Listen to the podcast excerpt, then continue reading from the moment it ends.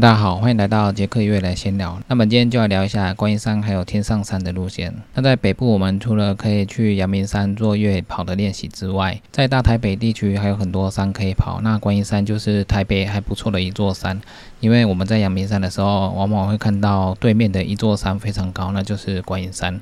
那观音山在泸州地区，如果我们要前往的话，开车或者是骑摩托车都可以去。如果要搭交通工具的话，一般我都是搭捷运局线，然后搭到泸州站，在泸州站的时候再搭局二十的公车上观音山。好像还有别台公车也可以上去，那大家都可以上网查询一下。到凌云寺之后，那边有一个土鸡城，在那边下车之后，开始阶梯往上上凌云寺，然后跑到凌云寺之后，然后然后我们就开始走占山步道。那从阶梯部分连到占山步道之后。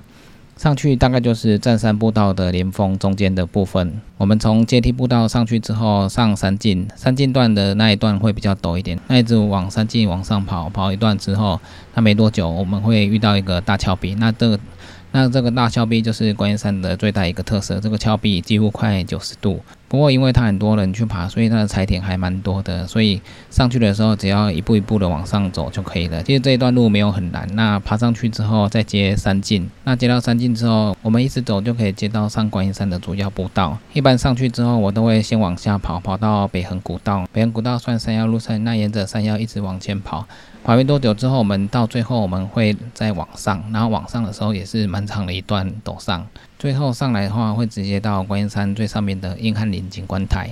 那英汉岭景观台本来就是一个非常热门的地方，很多游客都是从观音山游客中心，然后走主步道上来。主步道的路线路况都比较好。那上来之后，观音山英汉岭的景观台非常的大，那边就可以看到整个大台北的城市风景，还可以看到淡水出海口。所以在那边天气好的时候是非常漂亮的，而且可以远望对面的阳明山。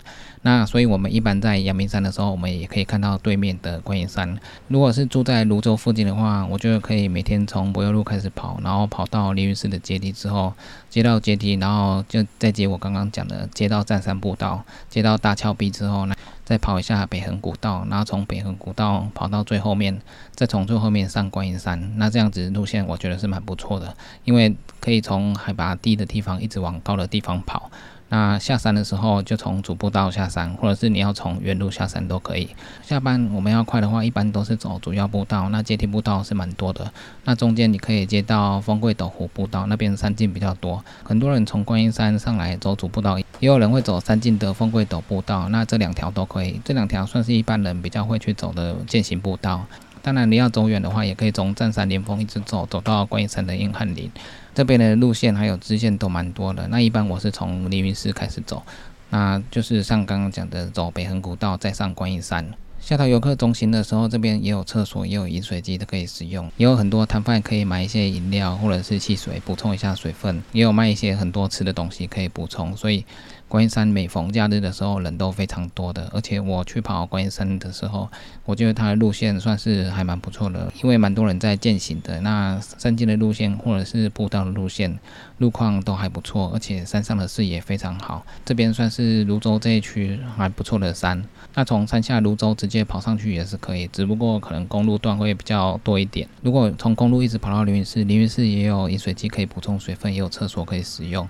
那观音山的山顶硬汉林那边边也有人会固定杯水上去。那如果你真的水不够的话，那边的水桶有供应水，也可以去那边喝一下。所以观音山的路线也是我觉得台北地区蛮不错的路线，可能它距离城市会比较远一点。到泸州捷运站的时候还必须搭一下公车，会比较远一点。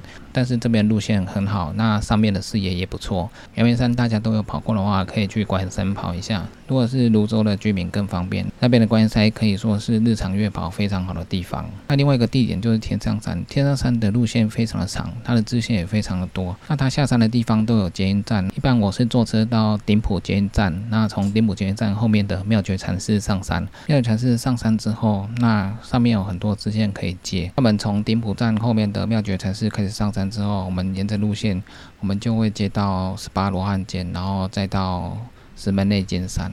那这边的路线步道都算是铺的蛮好的，只是说可能比较晒不到太阳，它的苔藓比较多。那下雨天的时候会比较湿滑，所以在下雨天跑的时候会比较滑一点。这个时候跑的时候要小心一点。那如果好天气还是有点滑，所以还是要小心。那十八十八罗汉间这边有一些爬坡，高度比较多，还有一些攀爬。那下去之后，我们再一直沿着山径跑，就会跑到石门内尖山。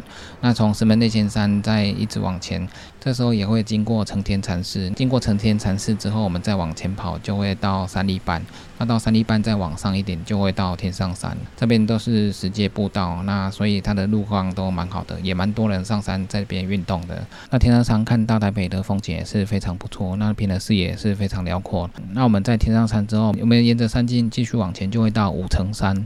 这边的山径可跑性都蛮高的，而且路况也都非常好。那经过五层山之后，再往前跑就会到将军岭。那将军岭这时候我们可以下一下山中湖，那边有些小摊贩可以买一下东西，做一下补给。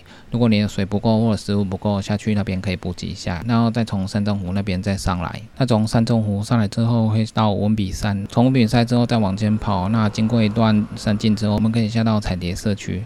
彩蝶社区这边也有便利商店可以做一下补给。这边我们在上山径会接到后炉地的步道。那我们从后炉地的步道那一直往前跑之后，我们没多久就会接到华夏科技大学。那下来之后会到社区，那从社区这边就可以跑到南四角捷运站。天上山步道你要从南四角捷运站开始跑，或者是从丁埔捷运站开始跑，两边都可以。主要是它交通很方便，搭捷运就可以到。那它距离也是蛮长的一段，那上上下下的沿途都可以看到台北的风景。这段路线算是蛮长的，中间有很多支线，也可以随时下山。像刚刚讲的山中湖旁边也有一个太极里，也是蛮热门的一个路线，或者是说在成田禅寺附近有一个土城的童话公园，那童话季的时候那边也是蛮漂亮的。这边的阶梯步道都是上上下下很好连接。山上最有特色的应该是我觉得山上都会有很多小型的运动场所，或者是小型的有房子的地方。每次经过都发现蛮多人在山上唱卡拉 OK 的，所以算是这边山区蛮热门的一个活动。在山上除了可以运动之外，有些地方还是有很多老。人家在唱卡拉 OK，还有打麻将，经过的时候也可以听到打麻将的声音，或者是唱卡拉 OK 的声音，这也是非常有趣的地方。这条路线因为经过了。地区会比较多，南四角、土城，然后还有丁埔这边，所以当地的居民都会来上山践行一下。那上山唱唱卡拉 OK，或者是说你要走这条路线，这条也是非常热门的一条路线。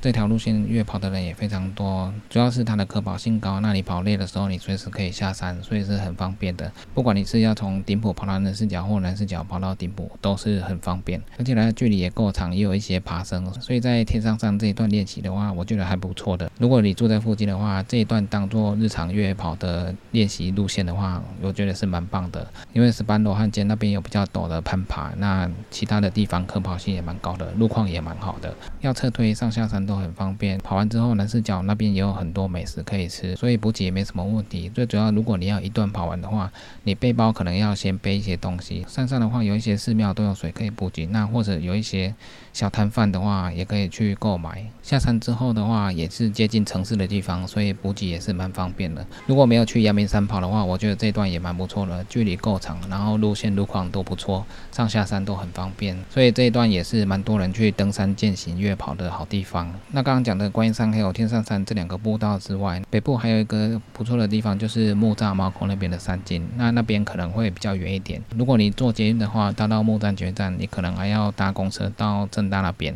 然后上山去指南宫，从那边的指南宫开始起跑。那起跑之后，它会有后山岳这些山，或者是说你从不会路一直跑到猫空捷运站，那到猫空捷运站，你再接漳湖步道。漳湖步道的时候，你再一直接着山径，那会跑到接近银河洞的地方。那从这边一直跑就会到二哥山，这边可能离城市比较远一点，所以你背包最好准备多一点食物还有水分。那从二哥山这边下山之后，可以跑到石定。跑到石定的话，这边老街也有便利商店可以补给，那有一些老街的杂货店美食可以吃。完之后你要再回来，你就可以上比较连峰。那比较连峰这一段比较长一点，那它的山径路况还是不错的。沿着山径一直跑，跑没多久就可以接到快接近毛孔那边的山径。那从这边山径一直跑，可以接到猴山岳。猴山岳这边的路线算是比较多人去爬的，因为比较人峰比较远一点，所以这边爬的人比较少。那健走的部分，猴山岳这边健走比较多。在从这边下山，再跑没多久就会回到指南宫。这边的路线路况也都是还不错，珊瑚步到二格山那边也都可以看到台北的风景。只不过到二格山那边，它可能离城市比较远，所以那边的食物真的要带多一点。